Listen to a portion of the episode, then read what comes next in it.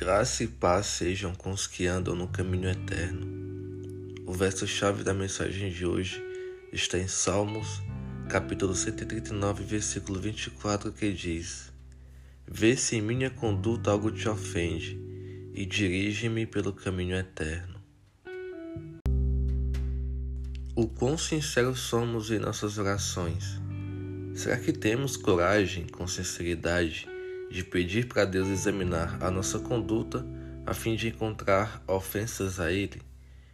Ainda que sejamos sinceros, é com exatidão que afirmo que Ele, sim, encontrará ofensas na forma em que agimos diante dos nossos amigos, familiares, colegas de trabalho, diante de nós mesmos e dele. Seja uma palavra maldita, um palavrão ou até mesmo um silêncio, seja no nosso olhar, ouvir e tocar no que sentimos ou pensamos, estamos a todo momento ofendendo a Deus. Diante disso, resta-nos então completar a oração do salmista e pedir para Deus nos guiar pelo caminho eterno. Com o coração quebrantado, arrependido, pedir para Deus nos perdoar e jogar no mar do esquecimento as nossas iniquidades. Que o Senhor analise a nossa conduta e, pelo seu Espírito e pela Sua palavra, nos ensine a ter uma conduta diferente, igual à de Cristo, e que Ele mesmo, sendo o caminho, nos guie até a eternidade com Deus.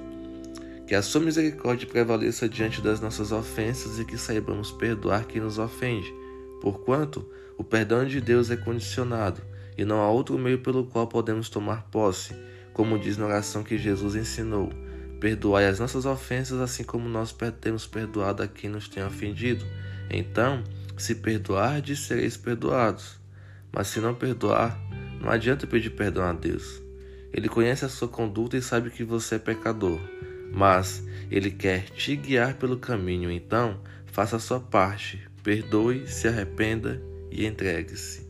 Amém.